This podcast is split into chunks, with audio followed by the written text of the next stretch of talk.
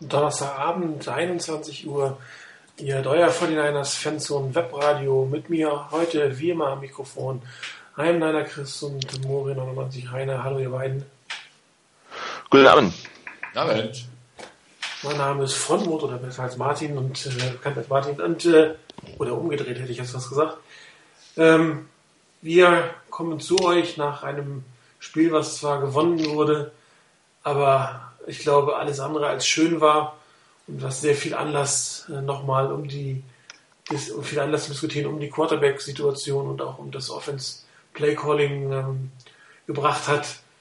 Äh, wie ist es euch ergangen vor dem Fernsehen? Ich meine, ein Sieg ist ein Sieg, aber man erwartet sich auch, glaube ich, auch ganz guten Football, oder Rainer? Ja, eigentlich schon. Das, oh, jetzt habe ich, hab ich mich als Echo drauf. Entweder wegen bei dir irgendwas oder jetzt ist gut. Also bei mir bist du ganz normal zu hören. Ja, okay, jetzt ist auch wieder gut. Ähm, ja, wie kommt man sich vor bei dem Spiel? Irgendwie hinterher ein bisschen zwiegespalten. Ähm, nach dem Motto, schön, dass gewonnen wurde, aber nicht schön, wie gewonnen wurde. Ähm, irgendwie fehlte so der Pep bei dem Spiel. Das war ähm, ein Spiel, was man eigentlich ganz gerne unter dem Begriff vielleicht Arbeitssieg verbuchen könnte und nach dem Motto Pflichtsieg und der wurde auch eingefahren. Aber mehr war es nicht. Also mir fehlt nach wie vor ähm, der Mehrwert des Quarterback-Wechsels. Ähm, da habe ich noch nicht wirklich viel davon gemerkt. Auch wenn dieser Pass auf äh, Randy Moss ähm, sicherlich ein super Pass war. Ähm, wir hatten es auch schon davon auf dem Board mit den Diskussionen. Das war ein Pass, den Alex Smith in der Art, wie er geworfen wurde, grundsätzlich auch werfen kann. Den kriegt er auch hin. Ähm, man muss ihm das Play halt auch nur mal geben, ihm das Play mal ermöglichen. Und ähm, von daher sehe ich immer noch nicht den Mehrwert. Klar, der Lauf ähm, von, von Kaepernick, das ist was, da hat Kaepernick einen Vorsprung gegenüber Smith. Aber mir fehlt trotz allem wirklich der Mehrwert. Die Offense wirkt nach wie vor sehr, sehr unrhythmisch. Ähm, es wirkt manche sehr gezwungen. Ähm, ich hatte ja auch schon während des Live-Threads irgendwann mal zwischendurch gepostet ähm, den Begriff Captain Checkdown Reloaded weil genau den Eindruck hatte ich. Es war eigentlich nicht viel anderes. Also es waren viele, viele Checkdowns dabei, wo nur kurze Pässe da waren, möglich waren. Ich weiß nicht, ob, den, ob die Receivers nicht geschafft haben, sich frei zu laufen ähm, oder ob Kaepernick da zu früh drauf geguckt hat. Ähm, es war nicht viel anders als mit Alex Smith. Ähm, außer, und da bleibe ich dabei, dass ähm, es an der Line of Scrimmage immer noch sehr unruhig wirkt und ähm, ein bisschen hektisch und teilweise ein bisschen panisch und das vielleicht auch dazu führt, dass die O-Line nicht so ganz ihre Leistung bringen kann. Insgesamt fand ich dann ähm, das gut, dass die Niners die Chancen, die sich ihnen geboten haben, dann genutzt haben. Und die Niners wurden wirklich durch die, durch die Dolphins ins Spiel gebracht. Der Muff beim Punt hat die Niners in eine hervorragende Position gebracht. Das haben sie ausgenutzt, das war gut. Und das war so der Schlüssel für die Niners, für diesen Sieg. Ähm, genauso, dass die Dolphins zum Beispiel bei einem First and Goal zweimal hintereinander ein Fallstart produzieren, der sie dann ähm, an die, glaube ich, an die 18 oder 19 Yard Linie zurückwirft. Das waren alle so Sachen, bei denen die Niners Hilfe bekommen haben von den Dolphins. Ähm, nach dem Motto, so einfach wollen wir auch nicht gewinnen, dann verlieren wir lieber, weil wir ein bisschen zu dusselig sind dabei.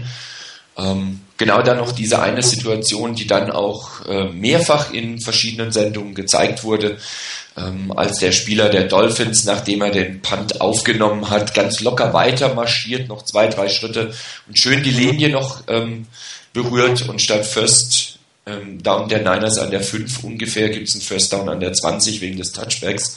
Da haben die Dolphins den Niners viel geholfen dabei. Die Niners haben die Geschenke dann wenigstens halbwegs angenommen. Das ist mal als Positives zu werten. Letztendlich auch relativ glatt gewonnen. Das ist auch positiv zu bewerten. Aber ansonsten ist noch nicht viel da, wo man jetzt rausziehen könnte von wegen, ja, da geht der Trend eindeutig nach oben und man merkt, was die Entscheidung pro Kaepernick bringt und dass es wirklich vorangeht. Ich für meinen Teil habe da noch nicht viel davon gesehen. Chris Reiner hat gesprochen von Arbeitssieg, Pflichtsieg. Ist das nicht ein bisschen viele Art der Siege, die wir dieses Jahr eingefahren haben? Oder ist das eigentlich keine Rolle, ob schön gespielt wird? Ähm, ich denke, am Anfang der Saison haben wir auch schon mal so ein bisschen gesagt, es, am Ende fragt niemand mehr, wie du gewonnen hast oder wie du verloren hast, ähm, sondern es zählen Wins, Losses und am Ende der Super Bowl-Titel. Ähm, von daher, wir hatten auch letzte Saison teilweise solche Spiele, wo wir einfach so ein Stück weit als, als äh, Fans da gesessen sind, so gedacht haben, so, es wäre doch mal schön, wenn die 49ers jetzt noch was zeigen würden. So einen schönen tiefen Pass oder so, ähm, noch ein, zwei Touchdowns, so zur Freude, ähnlich wie es vielleicht den äh, Seahawks jetzt gegen die Cardinals passiert ist. Und, die, und Jim Harbaugh hat das nicht gezeigt. Daher, wir hatten schon öfters mal so diese Siege, wo es ein Stück weit Arbeitssiege waren, aber halt eben wichtig ist, dass am Ende der Sieg da steht. Ähm, ich stimme rein eigentlich durchaus überall zu. Es, es, der, diesen Effekt, den man sich äh, vor erhofft von Kaepernick, so der, die, diese Würfe kommen, die kommen nicht wirklich, es ist eine Hektik da und bei diesen Checkdowns bei gewissen, da ich, mache ich mir teilweise auch ein Stück weit Sorgen um die, um die Receiver, weil ähm, als ein Beispiel habe ich den in Erinnerung, äh, den Incomplete Pass zu Vernon Davis, so Richtung Seitenlinie raus. Der wird niemals intercepted, weil er ist zu hoch und er ist, äh, er ist unglaublich hart geworfen, dass vermutlich kein Defensive Back eine Interception abfangen äh, kann da. Aber es ist auch nicht mit irgendwie einem Checkdown, wo man sagen kann, da wird noch was draus, weil auch Vernon Davis, wenn er den fängt, er ist unglaublich dicht gecovert und da wirft Kaepernick teilweise auch zu viele Bälle wirklich gerade in enge Coverage oder in, zu Spielern, die sofort getackelt werden. Und da hat meiner Meinung nach Alex Smith einen sehr, sehr guten Job teilweise gemacht. Halt mal einen Sack nehmen oder den Checkdown wirklich so zu werfen, dass der, der, der Receiver dann auch etwas noch aus dem Ball machen kann. Was mir im ganzen Spiel dann ein Stück weit die Frage aufkam, ist, was ist die, was ist die Identity der 49ers? Also was will die Offense jetzt effektiv machen? Das war letzte Saison ziemlich klar, man will Run first, man macht teilweise Heavy Run, man macht Power Runs, ähm, man macht jetzt nicht, man hat nicht das unglaubliche Pass Game, das tief geht und so weiter, aber man hat ein grundsolides Offensivspiel. Und in, im Spiel jetzt gegen die Dolphins kam unglaublich viel dieses gimmicky Play äh, hinein, dass man ähm, man ko konnte den Ball auf Randy Moss nicht einfach aus einem normalen Formation werfen oder mit einem normalen Spielzug. Es war ein Flea Flicker. Ich war froh, dass man mal den tiefen Ball wieder versucht hat, weil da braucht es auch Übung. Aber ich würde mir wirklich wünschen, dass die 49 so in ihrer Identität bleiben und dass das Ganze äh, mit den, mit den Gimmick Plays wieder ein Stück weit zurückfahren, weil da ist das Risiko einfach unglaublich groß, dass, dass halt die Plays negativ herauskommen. Und äh, das war wirklich meine größte Frage dann irgendwann im Spiel. Vielleicht noch zwei gute Punkte was, von diesem Spiel waren sicherlich äh, Michael James, der war ein erfrischendes Element in der Offense. Und es hat ganz klar gezeigt, dass so ähm, dieser Typ Spieler, der ein bisschen flinker ist, der ein bisschen schneller ist, äh, als Frank Gore dieser Offense unglaublich gut tut und ähm, den Job kann äh, Michael James übernehmen, beispielsweise ein wunderschöner Screen auf ihn geworfen und er war ja dann auch schlussendlich bei diesem entscheidenden Touchdown-Run beteiligt von Kaepernick, weil, weil er ja bei der Option dabei war. Ähm, auf der defensiven Seite war es Chris Culliver, der meiner Meinung nach einen sehr tollen Job gemacht hat, da beispielsweise in der Coverage in der Endzone ähm, perfektes Timing. Schlussendlich sah zu, zunächst so aus, als ob er fast zu früh war, aber den Ball wirklich gut weggeschlagen. Das waren eigentlich die, die guten Sachen, die etwas negativen Sachen, wie gesagt, die Ide in, ein Stück weit fehlende Identität der Niners und dass man in gewissen Situationen wieder ein bisschen zu sehr auf Frank Gore setzen muss, also dass es ohne ihn dann selten wirklich nach vorne ging und ja, da, da muss, denke ich, auf die, auf die Playoffs hin müsste da mehr kommen. Ich denke, irgendwie, es gibt so andere Teams, die kommen dann so im Dezember so wirklich richtig in Fahrt und bei den Niners stockt der Motor noch etwas und man hat noch drei Wochen und da sollte man das aber hoffentlich dann deutlich verbessern können. Also ich persönlich finde natürlich, dass, dass der Sieg das Wichtigste ist, aber ähm, ich persönlich bin, bin Fan dieser Sportart, sie eine gewisse Attraktivität inne hat. Ähm, dürfte ja bekannt sein, dass ich eigentlich eher der Offense-Typ bin als der Defense-Typ bin und äh, ich mag das ganz gerne, wenn der Ball ein bisschen fliegt und wenn man ein bisschen ähm, in der Offense kreativ ans Werk geht und nicht irgendwie Steinzeit-Football spielt. Und das ist so ein bisschen das, was mich momentan an den 49ers stört. Sie gewinnen zwar, aber es macht im Moment nicht wirklich Spaß, ihnen zuzugucken. Und das finde ich persönlich total schade. Ich meine, dieses Team hat endlich Erfolg und ähm, egal wie sie spielen, sie sind einer der Super Bowl-Favoriten äh, in dieser Saison, sind ähm, sicherlich meiner Meinung nach zurzeit das stärkste Team in der NFC. Ähm, allen Respekt gegen die Falcons gegenüber, aber da kommen wir ja nochmal zu. Ähm, ob sie jetzt äh, die, die Houston Texans, äh, die Denver Broncos oder am Ende die New England Patriots in den Playoffs schlagen können oder Super Bowl schlagen können, das muss ich zeigen. Aber sie sind eigentlich das, das beste Team auch vom Potenzial her. Nur sie spielen irgendwie total unattraktiven Football und das ärgert mich persönlich. Igor hatte das ja auch irgendwie auf dem Board schon geschrieben, dass es irgendwie, man sich ärgert, wenn man, weil man das Team kriegt, weil es einfach langweilig ist, was da ist. Und das ist auch wirklich erfolgreich ist das hier auch nicht. Also nur ein, ein Sieg den man sich so über die, die Runden reicht, ist bedingt sicherlich etwas, was man als erfolgreichen Football bezeichnen kann.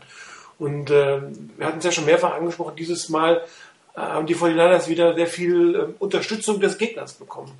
Ihr habt schon äh, den Touchback, äh, der nicht notwendig ist, den ich gerade sogar zu viel laufen habe, äh, erwähnt. Der Muff, äh, mit dem du nicht jedes Spiel rechnen kannst. Und äh, was man nicht vergessen kann, der, der Pass auf Hardline ähm, im ersten Quarter, ich glaube im ersten oder zweiten Drive der Dolphins, bei dem äh, der schon Gunsten ihn gerade noch am Schnürsenkel erwischt, sonst ist er durch zum Touchdown. Und dann ist auch mal die Frage, wie das Spiel dann in dem Moment läuft.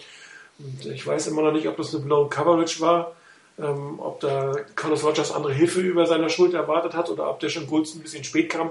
Aber das sah schon nicht so wirklich geplant aus. Das war eine sehr, sehr glückliche Situation vor die 49ers, dass das nicht äh, zu einem 7 zu 0 relativ früh für die Dolphins äh, ausgradet ist. Gerade am Anfang ähm, war die Offense überhaupt nicht im Rhythmus. Und das, das, ähm, sowas geht dann relativ schnell in die Hose oder endet wieder in irgendeinem merkwürdigen ähm, äh, Situation, dass man eine, eine, in eine Overtime oder sowas kommt.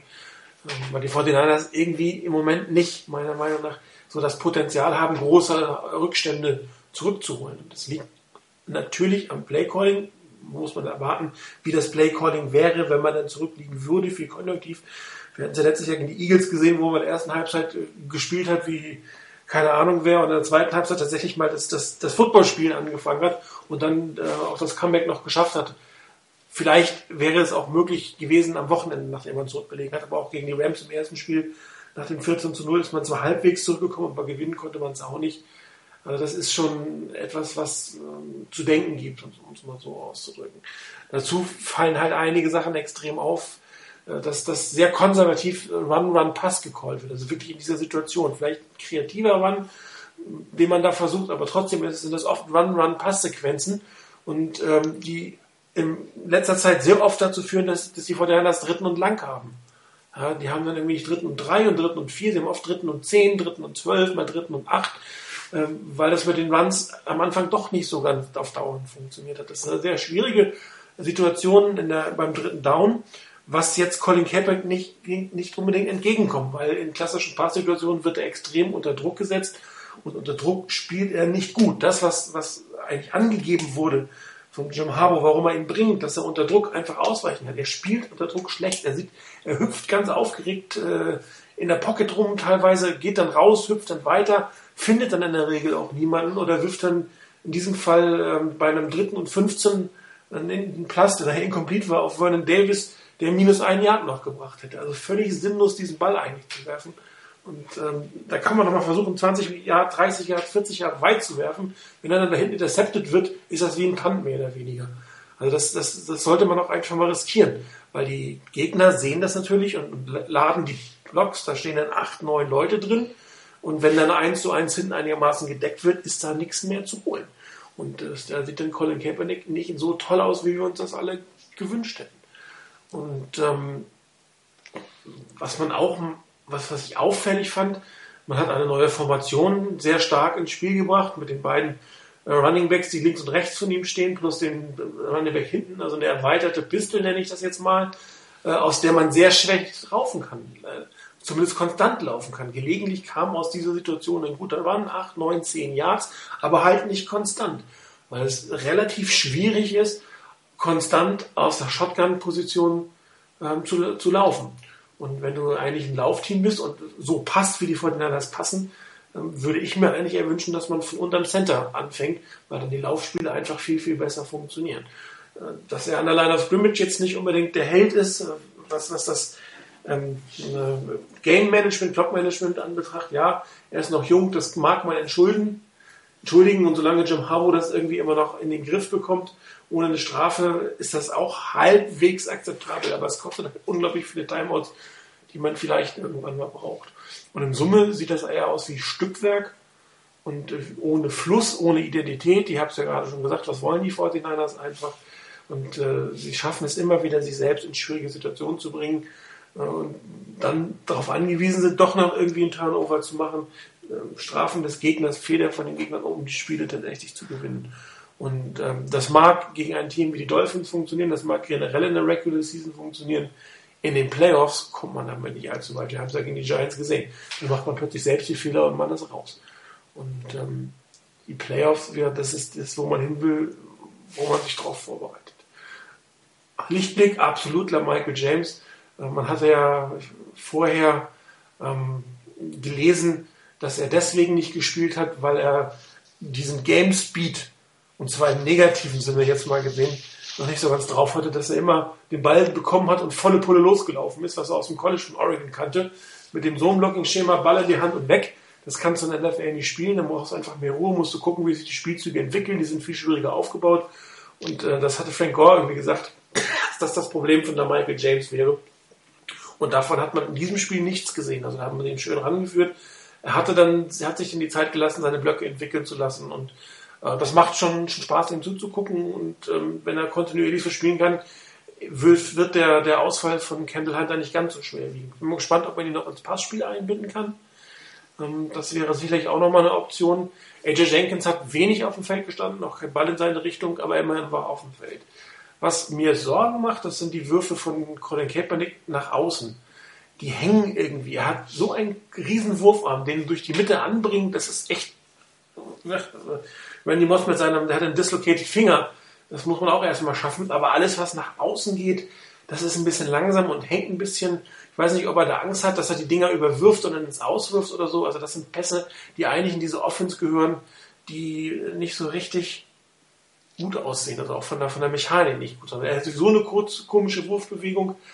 Ähm, aber das ist etwas, woran er definitiv arbeiten muss, weil doch relativ viele Pässe bei den 49ers nach außen gehen und halt nicht immer nach 15 Jahren äh, gleich mit dem Bogen geworfen werden, sondern schon ein bisschen früher.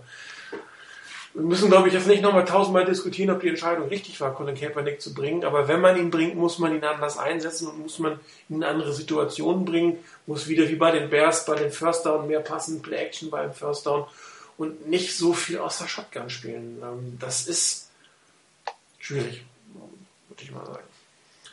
Ansonsten ähm, O-Line, also mir hat sie nicht so gefallen. Wie hattet ihr den Eindruck? Ich habe es ja vorhin schon gesagt. Ähm, ich finde, die, die O-Line spielt ihr Potenzial derzeit nicht wirklich aus.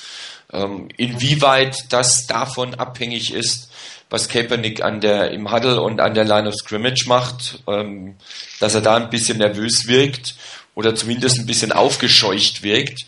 Ähm, das kann man, kann man sicherlich diskutieren. Ich denke, dass das eine Rolle spielt.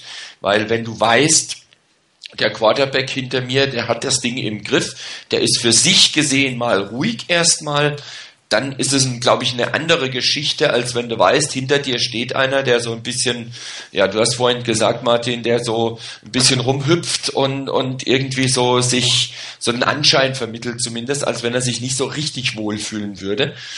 Und wenn du das weißt, dass jemand so hinter dir ist und du weißt, es kommt auf dich vielleicht noch ein Stück mehr an, dass du richtig gut spielst, ähm, den einen kann es pushen, beim anderen kann es dazu führen, dass man vielleicht zu viel will, nach dem Motto, ich will dem erst recht ein bisschen Ruhe verschaffen, dass er das Aufgescheuchte vielleicht, dass sich da ein bisschen legt und vielleicht überdreht man dann ein bisschen und kriegt seine Leistung nicht so richtig auf, ähm, auf das Feld.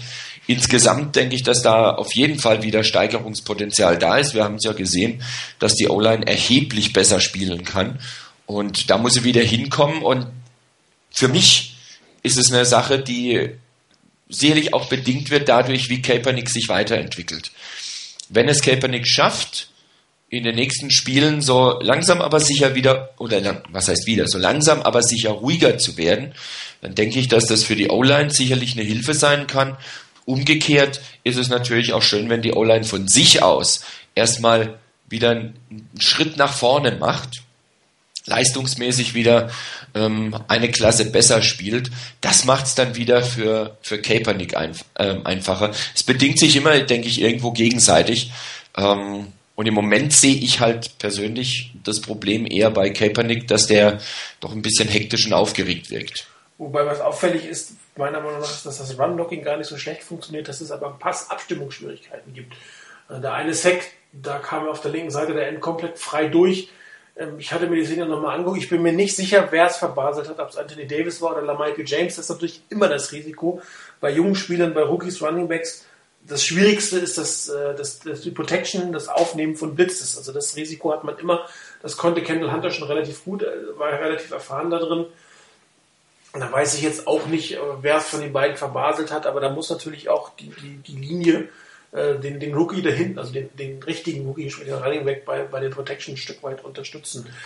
Ähm, Chris, hast du das auch so den Eindruck, dass Run gut funktioniert beim Blocking? Pass nicht so oder meinst du, ich bild mir das nur ein? man hatte in, in, jetzt in diesem Spiel sicherlich einige Probleme beim Passblock. Ähm, es war, ich, ich hatte auch so ein Stück weit das Gefühl, dass die, die Offense, ähm, also die Offense allein von sich aus auch nicht die beste Leistung jetzt gezeigt hat.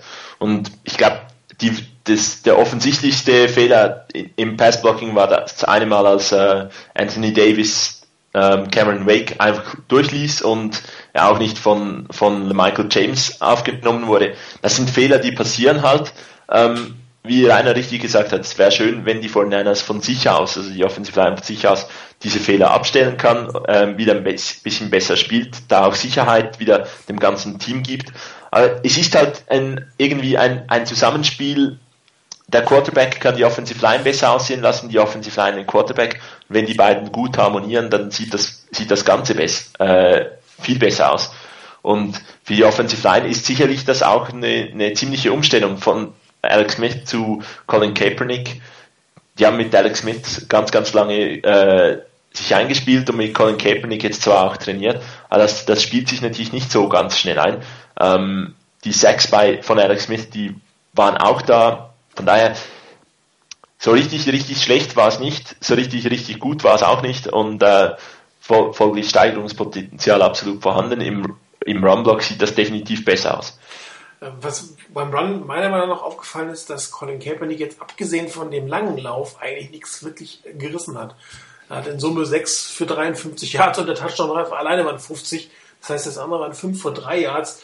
Ähm, es, man sieht also, es funktioniert nur dann, wenn es irgendwie einen, einen massiven Fehler in der Defense gab. Und beim, bei dem Run ähm, von, von Kevin Kaepernick äh, auf den Touchdown, ich will jetzt seine Leistung nicht unbedingt schmälern. Er hat das wirklich gut verkauft und äh, ist dann auch relativ schnell. Aber das war ein horrender Fehler in der, in der Defense, die so überreagiert haben auf diesen Fake, ähm, die so irgendwie mit dem Lauf auf den Lauf auf die Mitte fixiert waren und den einfach da vergessen haben. Ähm, das, das war jetzt keine überragende Leistung der Offense, sondern das war wirklich eine miese, eine miese Reaktion der Verteidigung. Aber ansonsten kam von ihm auch im Laufspiel nicht wirklich so die Impulse. Ich meine, fünf Yards, sechs Läufe, das, äh, auch deswegen hat man ihn nicht wirklich reingeholt. Was dafür wieder erfreulich war, sind eigentlich Gore und, und, und, äh, und James und auch Anthony Dixon mit seinen beiden Läufen. Ich meine, der kraftvolle Lauf durch die Mitte zum Touchdown Dafür will man ihn eigentlich haben, dafür braucht man ihn, wenn man schon äh, sich mit Brandon Jacobs nicht, nicht einig werden kann, wie es laufen soll. Ähm, die anderen drei haben im Laufspiel einen relativ guten Job gemacht und das muss ich sagen, das macht mir jetzt trotz des Ausfalls von Kendall Hunter, wenn das so weiterläuft, nicht unbedingt Sorgen, auch nach, dem, nach der Suspendierung von, von äh, Brandon Jacobs. die, die Running Backs sind, sind gut in Form und sind gut drauf. Aber wenn, wenn ich ähm, erwarte, dass, dass mein Quarterback läuft, da muss ich mehr machen, da muss er mehr machen und da muss mehr ähm, draus, draus werden, ohne jetzt immer nur die Spread Option, die Read Option zu spielen. Da spielt sich, stellt sich eine Defense natürlich auch drauf ein. Und ähm, da wird sich auch darauf vorbereitet mit, mit Colin Kaepernick ähm, als Quarterback, weil ähm, die könnte fast mit Alex Smith inzwischen erfolgreicher sein, weil wenn der auf dem Feld tritt, rechnet da keine Sau mehr mit. Während wenn Colin Kaepernick das spielt, wird die verteidigt und darum ist es für mich noch unerklärlicher, dass es da am Ende so zu, zu einem Loch auf der Seite gekommen ist. Was ja, wir haben also vielleicht ganz kurz, wir haben es ja äh, das einmal ein solches äh, Zone Read Play analysiert und wir haben ja da schon mal, oder ich habe es damals schon angesprochen, ich, ich denke einfach in der NFL, wenn keine Fehler passieren, funktioniert die Option Offense nicht. Genau. Wenn natürlich du vor, vor, bevor, vor diesem äh, Touchdown-Run von Kaepernick gab es, glaube ich, zwei, drei Handoffs zu Michael James, die nicht wirklich funktioniert haben. Und dann haben halt, ähm, hat der Defensive End halt gedacht, ja gut, wird wieder ein Handoff sein, äh, hat overcommitted und dann war der Weg offen. Die, diese Option Offense in der NFL mit den athletischen Defenses, ich glaube einfach nicht, dass die so nachhaltig wirklich funktioniert. Wenn du da alle mit äh, Thibaut hat es auch ein Stück weit funktioniert. Das ist, ich denke, das ist auch der Überraschungseffekt, dass ein Team so konsequent auf diese, auf dieses Spiel spielt. Kein anderes Team macht das so unglaublich konsequent.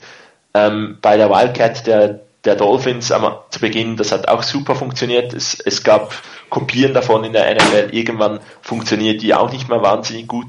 Ähm, und ich denke, dass speziell bei diesen äh, Read Options wenn kein Fehler passiert, wenn die Gaps richtig zu sind, dann gibt es vielleicht mal ein paar Yards, aber so unglaublich überathletisch, wie, wie im College teilweise die Spieler sind, sind sie in der NFL nicht mehr und deshalb wird es einfach Momente geben, wo die nicht funktioniert und sie wird immer weniger funktionieren, wenn sie eigentlich immer gleich gespielt wird, wie du richtig sagst. Absolut.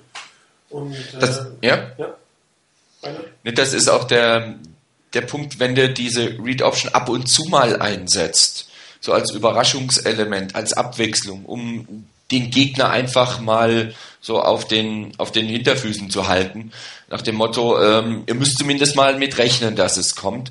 Dann finde ich das gar kein, gar kein verkehrtes Element. Wenn man es ein bisschen übertreibt, ein bisschen zu häufig bringt, dann nutzt sich das ab, weil dann, wie Chris eben schon gesagt hat, natürlich dieses Element ein Stück weit weggenommen werden kann, weil der Gegner sich darauf einstellt.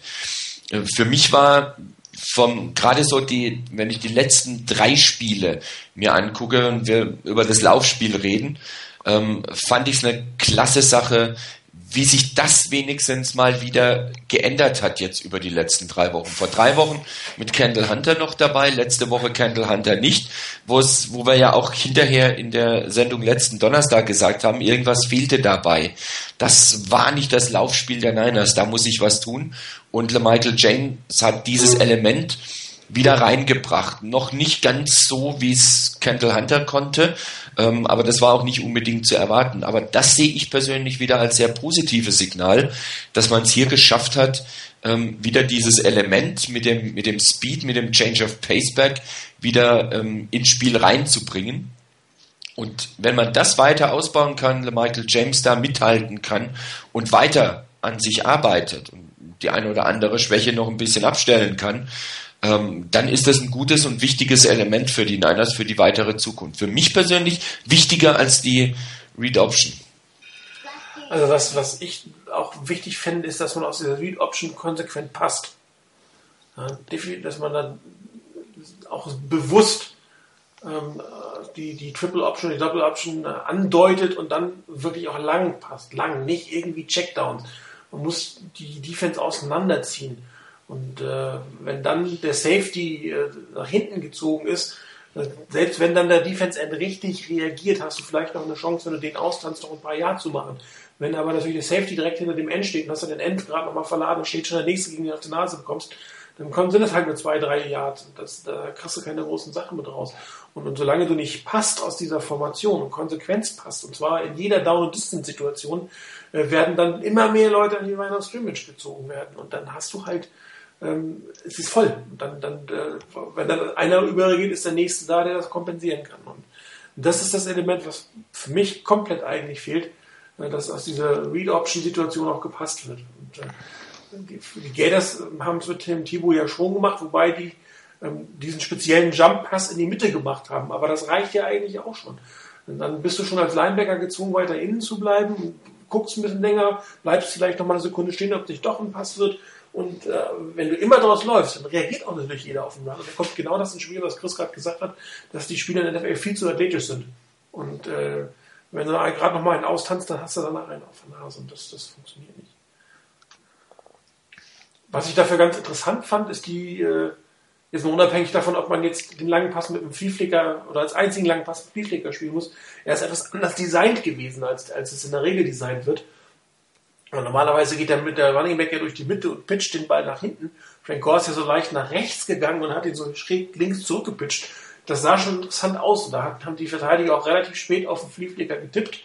Ähm, nur äh, bei bestimmten Situationen wird halt Randy Moss in, in Coverage genommen und da geht einer mit, egal was du da vorne spielst, ob du dich kaputt fakest, ob du einen Flieflicker spielst, äh, wenn der da steht und gerade wenn der, ich weiß es nicht, ich glaube, es stand als einziger Receiver auch auf dem Feld stand, wenn ich richtig erinnere, dann ist der Cornerback dabei, der lässt sich einfach nicht verladen.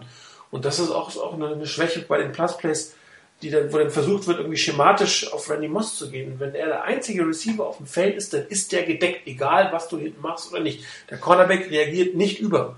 Und äh, dann musst du natürlich überlegen, ob du entweder mehr Wide Receiver spielst oder den Flieg auf jemanden anders spielst.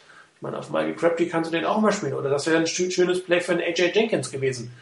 Ja, wenn da ähm, der gestanden hätte, vielleicht im Slot 1 zu 1, da hättest du schon sein können, dass dann der, der, der Nickelback auf, dieses, auf diese Vielflieger-Situation viel deutlicher reagiert.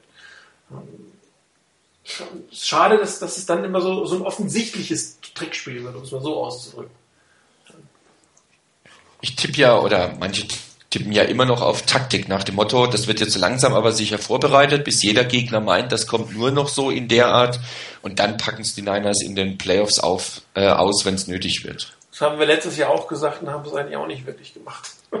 Ja gut, ich meine, manchmal, manchmal passiert ja was, wenn man sich immer genug einredet. Ja. Ne? Hoffen wir mal drauf, dass es dieses Jahr ist. Genau.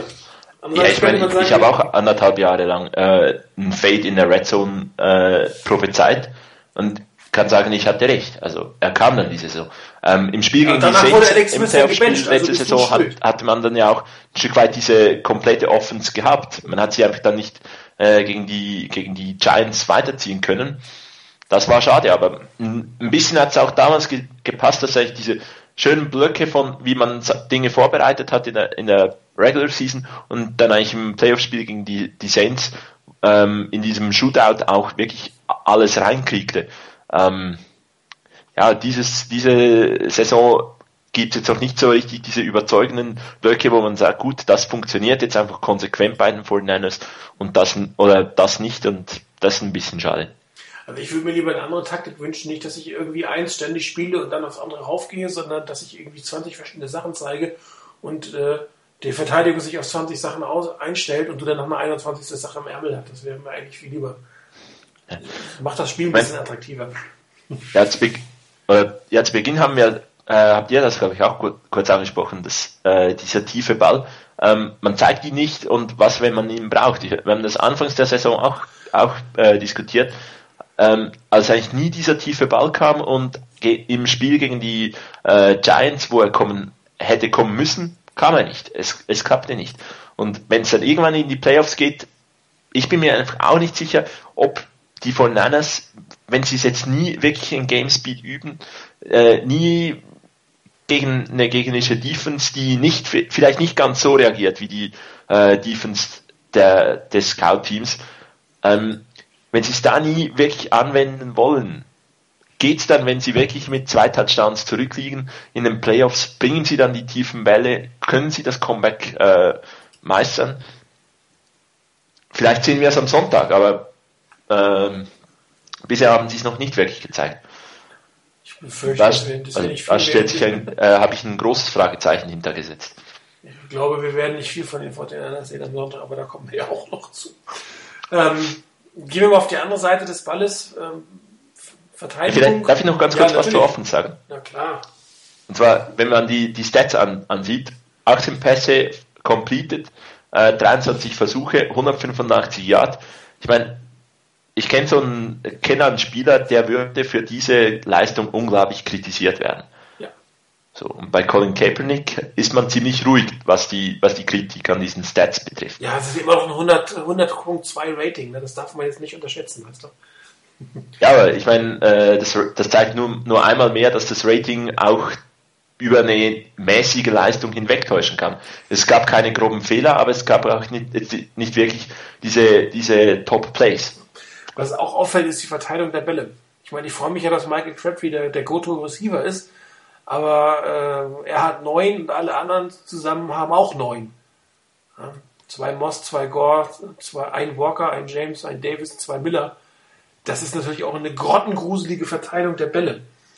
Und äh, ich gehe davon aus, dass äh, Herr Belichick für Sonntagnacht äh, was Interessantes für Michael Crabtree ähm, in petto haben wird. Und dann bin ich mal gespannt, was, äh, was Colin Kaepernick macht. Er verlässt sich sehr stark auf Michael Crabtree, der ja auch sehr stark spielt zurzeit. Ähm, aber eine etwas breitere Distribution, mehrere Einbindung gerade von, von Vernon Davis äh, würde ich mir schon wünschen, ehrlich gesagt. Und ähm, auch Randy Moss hätte jetzt mehr eingebunden, weil er ist der Nummer 2 Receiver zurzeit aufgrund der Verletzungssituation und dann sollte man ihn auch wie Nummer 2 Receiver, ähnlich wie Murray Manningham, versuchen einzusetzen. Also dass er vier, fünf Bälle kriegt, nicht nur zwei. Das ist, ähm, kann eine brenzliche Situation werden, wenn die Defense weiß, ähm, naja, wir gehen auf Crabtree, dann müssen sie einfach nur noch Crabtree in Doppeldecken nehmen. Ähm, und dann hoffe ich, dass, dass Davis nicht in dem Loch ist, das Duke äh, prophezeit hat, sondern dass er einfach nur Moment schlichtweg nicht frei ist, weil wenn der tatsächlich in einem, in einem spielerischen Loch ist und dann Michael Crabtree gedeckt ist, dann ist da nicht mehr viel zur Zeit in der 49ers, auch wenn dann sieht das so aus wie gegen die Giants letztes Jahr. Ja, noch, nochmals ein Punkt, äh, den ich in der Offense beobachtet habe, war ähm, auch Kaepernick steckt überraschend viele Hits ein. Ähm, so richtig, dass wenn er mal läuft, dann richtig sliden, also richtig schön Feed First, vielleicht auch noch den äh, übereifrigen Defender ausnutzen, um noch 15 extra Yards bekommen. Das machen die, macht auch Kaepernick nicht.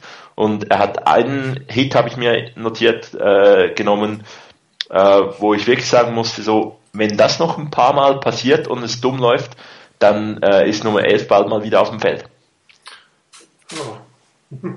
Der eine oder andere freut sich dann sogar. Aber natürlich nicht, dass sich ein Spieler verletzt, also das bitte jetzt nicht falsch verstehen.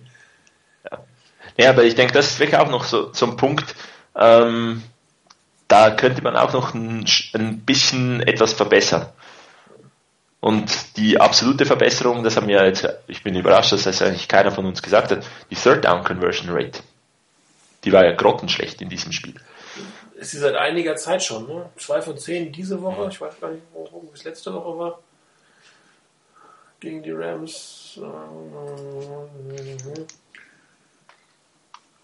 Letzte Woche war es 8 von 19. Okay, das ist besser. Das ist knapp die Hälfte, nicht ganz. Ähm, aber immer noch zu wenig. Also man sollte schon über 50% seiner Third Downs äh, umwandeln. Wir haben momentan 36% und sind da auf Platz 21 der Liga. Und äh, gegen, gegen die Saints waren 6 von 13, also auch knapp die Hälfte. Also da ist noch definitiv einiges Luft nach oben. Ähm, bin mal gespannt, was sich die Coaches einfallen lassen, weil ich kann mir jetzt nicht, ich meine, Harbour und, und McGowan müssen ja auch sehen, dass das jetzt keine Offense ist, mit der man Super Bowl gewinnt. Also das kann ich mir beim besten Willen nicht vorstellen, dass das, was wir gerade sehen, wirklich das ist, was die haben wollen. Und wenn ja, dann äh, sollte man sich in der Offseason noch mal überlegen, ob man den richtigen Offense-Koordinator hat. Geht. Noch was zur Offense? Eine? Eine? Nö. Nein? Von meiner Seite aus okay soweit. Gut, dann äh, kommen wir zur Defense-Seite. Ähm, wieder nur 13 Punkte eingefangen, aber ähm, Passrush war jetzt auch nicht so berühmt. Ne? Ich meine, zwei Sacks von Alan Smith. Ansonsten war da nicht viel gegen eine Offense-Line, die eigentlich ähm, eher verletzungsbedingt ein bisschen ausgedünnt war. Also hätte ich mir persönlich mehr erwartet. Ja, dann bin ich bei dir. Also ähm, da hatte ich eigentlich auch ein bisschen mehr erwartet, dass da was kommt. Ähm, was ein Pass Rush angeht, fand ich das jetzt nicht so wirklich berühmt. Ähm, ich fand es dann ganz gut, wie die Niners trotzdem den Gegner doch einigermaßen unter Kontrolle gehalten haben, ähm, was die Offense angeht. Ähm, ich meine, wenn der Gegner insgesamt 227 Yards macht, ähm, bei 57 Plays, dann hast du nicht so furchtbar viel falsch gemacht eigentlich. Ähm, man hat ähm, auch bei der Completion Percentage äh, mit nur knapp über 50 Prozent auch nicht wirklich was Dramatisches zugelassen. Ähm, aber es waren halt ähm, ein bisschen weniger Sex, als man sich vielleicht das gewünscht hätte. Ähm, für mich, vorhin hat er es, glaube ich, Chris schon angesprochen, ähm, war Chris Culliver ein ganz, ganz wichtiger Spieler. Ähm, der hat so ein, zwei Aktionen gehabt, gerade die, wo ich auch gedacht habe, oh je, oh der ist zu früh gesprungen. Aber ähm, ja, er hat es gut hingekriegt. Ähm, das war gerade noch so richtig und er, er wird so langsam aber sicher immer wichtiger als Cornerback da hinten. Das könnte sich als ein richtig guter Pick auch auf Dauer hinaus ähm, rausstellen. Ansonsten ähm, insgesamt, wie gesagt, fand ich die Defense gut. Die hat ähm, dem Gegner nicht wirklich so furchtbar viel gegeben. Allerdings hatte ich an einigen Situationen doch so ein bisschen den Eindruck nach dem Motto, ähm, gegen ein etwas stärkeres Team würde das wieder anders aussehen, denn da waren doch ein paar Sachen dabei. Auch beim Tackling fand ich nicht so überzeugend, wie das letztes Jahr häufig war. Übrigens schon einige Spiele. Ähm, da ist es doch für meine Begriffe ein bisschen zu oft, dass der erste Tackle nicht so sitzt, dass der Gegner gleich gestoppt wird. Ähm, da würde ich mir schon erhoffen, dass die Niners da wieder ein bisschen zulegen. Vor allem es sind die beiden Inside-Linebacker, die momentan irgendwie Schwierigkeiten haben, den ersten Tackle wirklich zum Sitzen zu bringen. Ja, völlig richtig. Chris, was zur Defense von deiner Seite? Ähm, ja, ähm, der Druck war jetzt nicht irgendwie, wie er schon richtig gesagt hat, mit 2-6 äh, gewaltig auf, auf Tannehill. Man hat aber auch bei Tannehill einen athletischen Quarterback. Man muss da auch irgendein Stück weit aufpassen, ähm, dass die, dass der nicht plötzlich äh, wie Kaepernick davonläuft und irgendwie ein Big Play macht und das Spiel in andere Bahnen lenkt. Ähm, man hat mit äh, Bush einen Running Back, der auch aus dem Backfield mit Pässen gut äh, angespielt werden kann. Von daher war vielleicht eine gewisse Zurückhaltung auch da, um zu sagen, okay, die, die Coverage muss, muss dann passen. Ähm, man möchte vielleicht mehr mal einen Coverage-Sack haben, den man nicht allzu sehr gekriegt hat. Am Ende eben, es waren sehr, sehr wenige Yards, die man zugelassen hat. Bei äh, wenigen, es blieb bei wenigen wirklich guten Plays oder und auch bei wenigen wirklich schlechten Plays von den ähm, äh, von den von den Dolphins. Ähm, der Touchdown, äh, den sie gemacht haben äh, auf wer war's? Fasano, glaube ich. Mhm. Ähm, der war halt einfach absolut genial geworfen, ein absolut genialer Catch und die Coverage, die war da, aber ab und zu gibt's halt so einen Moment, wo, wo der, der Ball halt einfach perfekt geworfen ist und du nichts machen kannst. Also von daher eine absolut gute Defense, ähm, die sicherlich von den Stats her noch nochmals mehr leisten hätte können, vielleicht noch ein bisschen auch ähm, für die Fantasy Football Player äh, positiver hätte sein können, aber insgesamt war es keine, äh, keine so schlechte äh, Defensive-Leistung. Ob sie nächste Woche oder jetzt am Sonntag reichen wird, da können wir gleich nochmal drüber diskutieren. da kommt dann definitiv ein anderes Kaliber, das ist, das ist schon so. Genau. Ähm, jetzt haben wir von der die nächsten Spiele auf der Injured Reserve mit Dobbs, der vierte diese Saison, haben wir zwischendurch durch. Darf ich noch was zum Spiel gegen die Dolphins sagen? Ähm, okay. Natürlich. Ja. Ähm, und zwar habe ich das auch noch ganz kurz nachgeschaut. Die 49ers sind, was die Yards, die sie äh, durch Penalties abgeben, äh, auf Rang 6 mit 789 Yards. Und auch in diesem Spiel gab es wieder unglaublich viele Strafen. Und äh, ich denke auch, wenn es dann in die Playoffs geht, einige dieser Strafen darf man sich einfach nicht erlauben. Ja, absolut. Ähm, also das mit den Strafen ist ja auch von mehreren, äh, auch der Kolumnisten schon mal ähm, bewertet worden. Ich meine, es waren nur 45 Jahre, aber trotzdem sind sechs Strafen, aus denen zwei First Downs geworden sind. Und äh, von Niners haben irgendwie Talent, die in den etwas ungünstigen Situationen zu kassieren, diese Strafen, beziehungsweise die unnötigen ähm, Personal Foul Strafen, wobei die reduziert haben. Also Deshaun Goldston hat jetzt seit einigen Spielen nichts mehr gemacht. Ja, man sieht ihn immer zwar, wie er kurz davor ist, irgendwie doch nochmal ähm, ein bisschen äh, anzusetzen, aber er kann sich jetzt zurückhalten, Gott sei Dank. Also das ist etwas besser geworden. Ähm, aber in Summe ist das natürlich nicht akzeptabel, äh, vor allem was in der Offense-Line teilweise an Holding und an Vollstartstrafen ähm, davor ähm, eingeholt wird, was die Situation für Colin Kaepernick natürlich noch schwieriger macht. Aber die Defense, wenn die sich mal eine Strafe einhandeln, sind auf einer Lage, dann bleibt es halt beim Field Goal, äh, aber für die Offense die kommt dann in langen Situationen und das wird irgendwie nicht so, wie man sich wünschen wird.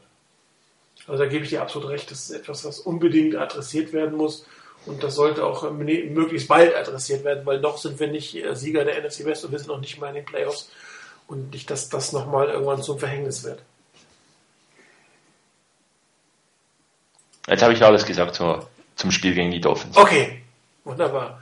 Äh, dann gehen wir nochmal kurz ähm, auf, auf Dobbs ein. Ich glaube, ähm, ein Verlust, der jetzt ärgerlich ist, aber sicherlich nicht so dramatisch. Man hat jetzt mit Bakhtiari, heißt er, glaube ich, ne? ich kann es immer nicht aussprechen, ja, einen Mann für die Special Teams geholt, ob er sich jetzt genauso einbringen kann und nichts einmal dahingestellt. Aber da hätte es äh, noch dramatische Verletzungen geben können. Aber der Trend, was, was das Thema Injury Reserve angeht, diese Saison, ist natürlich ein unschöner. Ne? Und jetzt noch die Geschichte mit, mit Brandon Jacobs ähm, und noch einer, weggeht, der in irgendeiner Form ersetzt werden muss, wobei er natürlich auch nicht so viel geleistet hat, aber es ist schon mehr Unruhe im Team, als es letztes Jahr der Fall. Meint ihr, das hat langfristig ähm, dramatische Auswirkungen, Rainer? Ich hoffe nicht. Ähm, nur, die, wir haben es ja auch auf dem Board ähm, vielfach diskutiert. Ähm, es waren ein paar Situationen, wenn man es jetzt mal von Brandon Jacobs absieht alleine, es gab schon ein paar Situationen, die ähm, sicherlich zumindest ein Potenzial in sich tragen, das irgendwann mal zum echten Problem wird. Diese Geschichte von wegen, äh, wie offen, wie öffentlich gehst du als Spieler mit deiner Verletzung um? Wenn du zum Beispiel wirklich damit rechnen musst, dass du wegen deiner Verletzung einen Stammplatz als Starter zum Beispiel verlierst.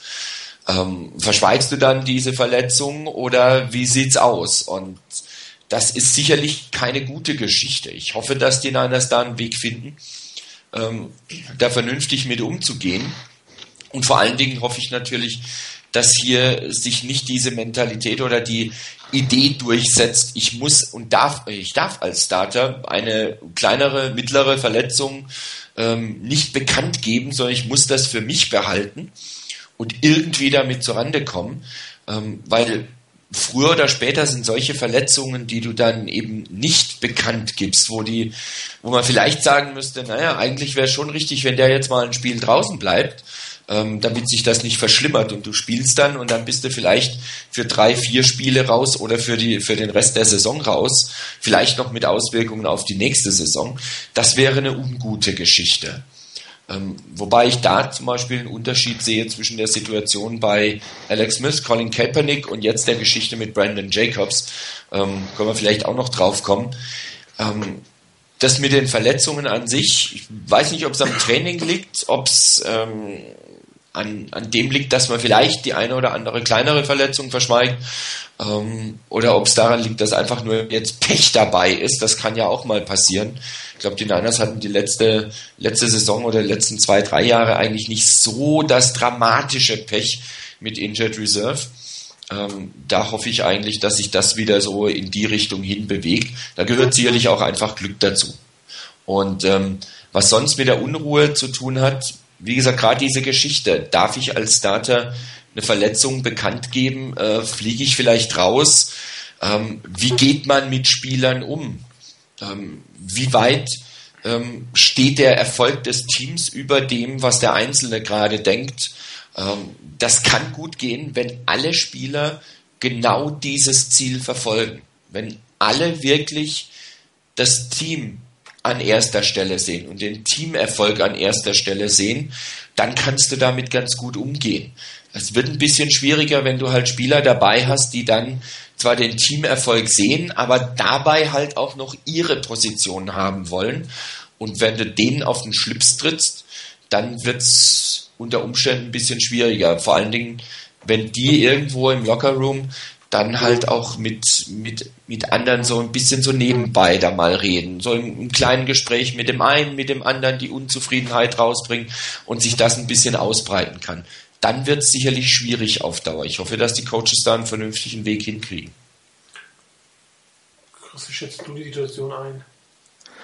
Ähm, also bei Marcus Dobbs vielleicht zunächst mal, äh, da schmerzt es halt, weil er unglaublich flexibel einsetzbar war. Er konnte als Tight spielen, konnte als Fullback spielen, spielte in Special Teams, Defensive End, äh, Outside Linebacker, waren alle, alles Möglichkeiten, um ihn einzusetzen. Ähm, die Niners müssen aber einen solchen Spieler ersetzen können. Es war jetzt, war jetzt meiner Meinung nach nicht derjenige, der bei den Special Teams unglaublich herausragend war. Da gibt es andere, die, die mehr auffallen. Daher zunächst mal ein Team wie die 49ers, was in den Super Bowl will, muss einen Spieler wie ähm, die Marcus Dobbs ersetzen können. Man hat jetzt Bakhtiari geholt, äh, um vielleicht die, auf der Linebacker-Position ein bisschen äh, Tiefe zu bekommen. Thailands hat man ja mit, äh, hat man schon drei, man hat noch äh, mit äh, Tukuafu einen Fullback Tight was da auch immer der spielen sollte. Ähm, von daher, da ist, da ist viel Potenzial im Team vorhanden, um das, um ihn zu ersetzen. Ähm, dass es Verletzungen halt gibt im, im Football, das ist absolut bekannt und mit, mit dem müssen Teams leben. Als äh, Williams und Hunter auf die Injured Reserve gegangen sind, haben wir ja schon mal das Beispiel der Packers angesprochen, die vor zwei Jahren ja den Super Bowl geholt haben ähm, mit einer äh, unglaublichen Liste von Verletzten. Je nachdem, welche Spieler das sind, kann es am, am Ende sein, dass ein Team noch ein bisschen zusammenrückt. Denke jetzt nicht, dass das zwingend die Marcus Dobbs ist, der, bei dem das passieren wird.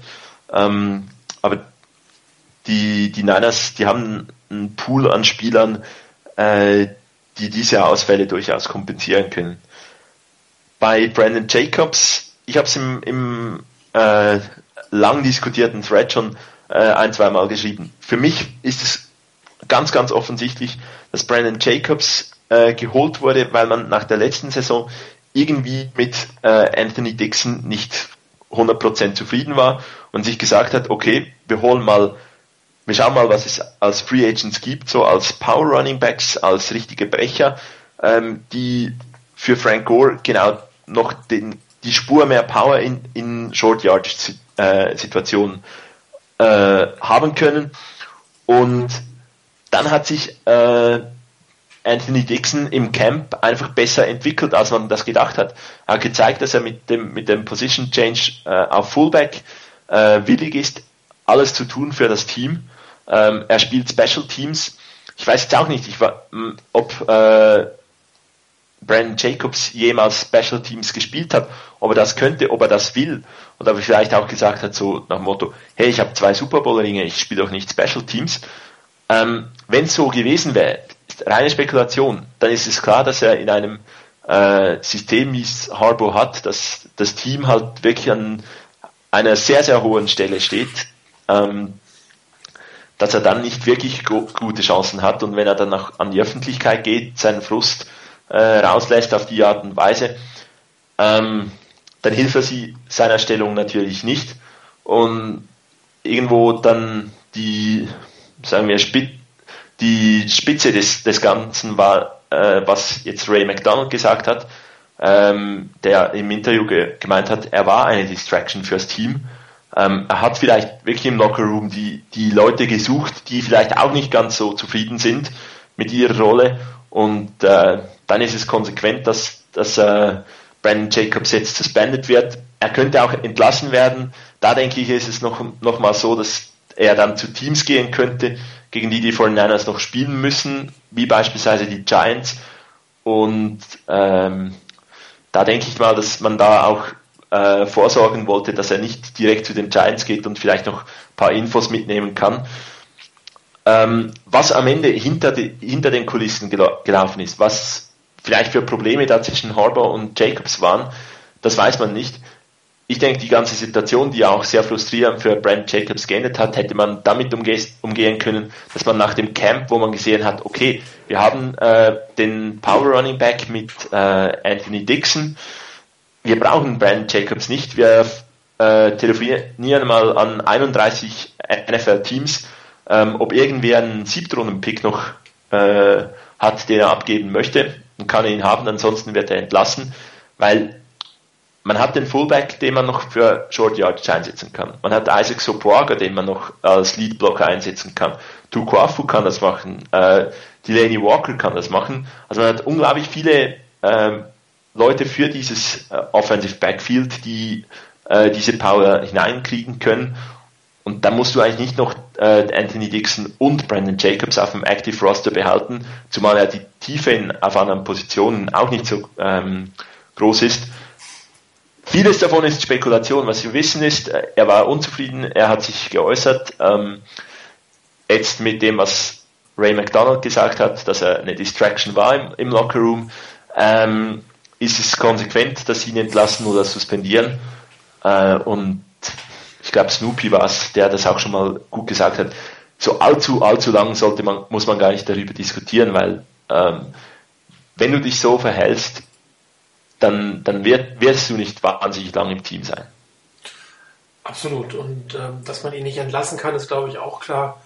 Es gibt zu viele Teams, äh, gegen die die 49ers jetzt oder in den Playoffs noch spielen könnten, äh, die mit den Informationen, die Brandon Jacobs hat und mit der Motivation, mit der Brandon Jacobs kommen würde, ähm, den 49ers schaden können. Und das ist völlig klar, dass man ihn da nicht entlässt. Und selbst wenn er sein, seine Grievance, die er jetzt äh, angeschossen hat, gewinnt und die 49ers ihn nicht äh, suspendieren dürfen, glaube ich nicht, dass er entlassen wird. Dann wird man ihn einfach in Active setzen, ähm, wird ihn äh, lapidar mittrainieren lassen, ein bisschen ins Scout-Team setzen oder was immer mit ihm tun ähm, und dann hoffen, dass er sich dabei nicht verletzt, um ihm noch ein bisschen Geld dafür zahlen zu müssen. Und äh, ich weiß gar nicht, die müssen ihn, glaube ich, bis in den Playoffs mitbringen. Ich meine, so, sobald sie ihn entlassen, auch in den Playoffs, kann er von irgendeinem Team aufgenommen werden. Das heißt, diese drei Spiele äh, Suspendierung reicht ja eigentlich gar nicht. Er müsste ja für den Rest des Jahres eigentlich auch suspendieren. Ähm, aber entlassen glaube ich nicht, es sei denn, die Giants fliegen irgendwann aus den Playoffs raus, wobei die Packers brauchen Running Back, die, Seahawks können mit Running Back was anfangen. Ähm, und manche Teams nehmen dann auch wirklich nur einen Spieler auf, um das Wissen von ihm einfach abzugraben und äh, entlässt dann halt die Nummer 53 auf dem Roster dafür. Das ist die Sache, dass schon fast wieder wert. Der muss ja nicht mehr aktiv sein. Was wirklich genau passiert ist, werden wir, glaube ich, nie erfahren. Diese eine Interview, das da gegeben wurde, hat ein bisschen den Insight gegeben, zeigt eigentlich auch, dass die 49ers als Team scheinbar äh, zum großen Teil oder vielleicht auch alle hinter Jim Harbour stehen. Wir haben ja manchmal schon, oder gerade ich, ein bisschen äh, skeptisch darauf hingeguckt, wie äh, gehen die Veteranen mit dieser Situation um. Aber sie haben eine Mission, die Mission ist Super Bowl, das ist völlig klar und völlig deutlich und anscheinend äh, sind 52 Leute in der Lage, sich da unterzuordnen. Einer war es halt nicht und der hat die Konsequenzen getragen. Und das Gute ist, man scheint ihn wirklich nicht zu brauchen. Wenn er jetzt gebraucht worden wäre, wenn jetzt Frank Gore out for season wäre, dann hätte man ihn gebraucht und vielleicht hätte man ihn auch deswegen ähm, äh, auf dem Roster gelassen, falls diese Situation eintritt, dass Frank Gore halt nicht so eine Saison hat oder sich doch nochmal verletzt, äh, dass man dann noch einen adäquaten äh, Nummer 1 Running Back auf, auf dem Roster gehabt hätte. Wobei er scheint ja sportlich auch nicht unbedingt so der Brüller gewesen zu sein, weil sonst gibt es ja eigentlich keinen Grund, ihn nicht spielen zu lassen, wenn er gut gespielt hätte. Für mich ist, äh, ja, ich denke auch vor allen Dingen mit, mit ähm, gerade mit dem letzten Punkt, von wegen, dass er sportlich ähm, auch nicht so furchtbar überzeugt hat. Ähm, natürlich ist Anthony Dixon auch ein Spieler, der für die, für die Special Teams wichtig ist und der dort eine, eine nicht zu unterschätzende Rolle spielt. Dennoch denke ich, wenn Jacobs ähm, ein gewisses Maß besser gewesen wäre als Dixon. So dass man eigentlich sagt, dieses Plus, das einem Brandon Jacobs gibt, das kann ich irgendwie kompensieren. Ähm, also das quasi die, die, das Minus, das ich dann habe, wenn ich Dixon quasi rausnehme aus dem Team, dann kann ich das irgendwie kompensieren. Ähm, das geht noch irgendwie, aber das Plus, das ich bekomme, ist so groß, gegenüber Dixon, dass ich Brandon Jacobs unbedingt behalten muss und unbedingt auch einsetzen muss. Das ist ja auch noch der Punkt dabei. Und das gab es anscheinend nicht. Und bei allem, was man darüber diskutieren kann, auch mit Verletzungen und so weiter und so fort, ähm, ich habe es vorhin schon gesagt, weil das eben auch auf dem Board ähm, ja durchaus so ein Punkt war, nach dem Motto, ähm, wie da mit verletzten Spielern umgegangen wird. Ähm, oder mit dem, mit verdienten Spielern, was die schon erreicht haben. Ähm, zum einen hat ähm, Jacobs seine zwei Ringe nicht mit den Niners, sondern mit den Giants gewonnen. Für die Niners hat er in der Hinsicht noch gar nichts getan, sondern eigentlich eher was gegen sie getan. Ähm, und allem anderen muss man halt auch sagen, er muss halt trotzdem eine Leistung bringen. Ich kann hier nicht sagen, der hat schon mal Tolles geleistet und deshalb sehe ich dem, was weiß ich was alles nach. Und wenn er in der Preseason oder am Anfang halt seine Verletzung hatte, und dann nicht mehr so richtig auf die Füße gekommen ist, seine Leistung nicht mehr bringt, dann ist das bei ihm eine andere Geschichte als das, was ich zum Beispiel bei, bei Alex Smith sehe, ähm, wo ich einfach der Meinung war, da hätte Smith durchaus das verdient gehabt, wieder zurückzukommen, denn er war offen und ehrlich mit seiner Gehirnerschütterung und da geht es auch um langfristige Gesundheit. Und dann war er aber eigentlich wieder fit. Ich hätte es völlig verstanden, wenn er wieder zurückgekommen wäre und hätte es auch für gut befunden, nach wie vor. Bei Brandon Jacobs ist es was anderes. Er war kein Starter, er war, denke ich, auch nie die Nummer zwei auf der Running Back Position. Das war eigentlich am Anfang Kendall Hunter und diese Position musste er ihm streitig machen und das hat er nicht geschafft. Und wenn er dann auch an Dixon nicht vorbeikommt, na, meine Güte, dann ist er halt nur in der, in der Depth Chart meinetwegen nur an drei oder an vier und dass ein Michael James nicht entlassen wird. Das würde ich nicht nur auf die Draft-Position und schieben und darauf, dass er gedraftet wurde, sondern schlicht und ergreifend darauf, dass Kendall Hunter nicht mehr da ist und Brandon Jacobs nicht das Element in das Laufspiel der Niners bringen kann, wie es Michael James machen kann, um so ein bisschen in die Rolle, wie vorhin schon gesagt, so ein bisschen in die Rolle von Kendall Hunter hineinzukommen.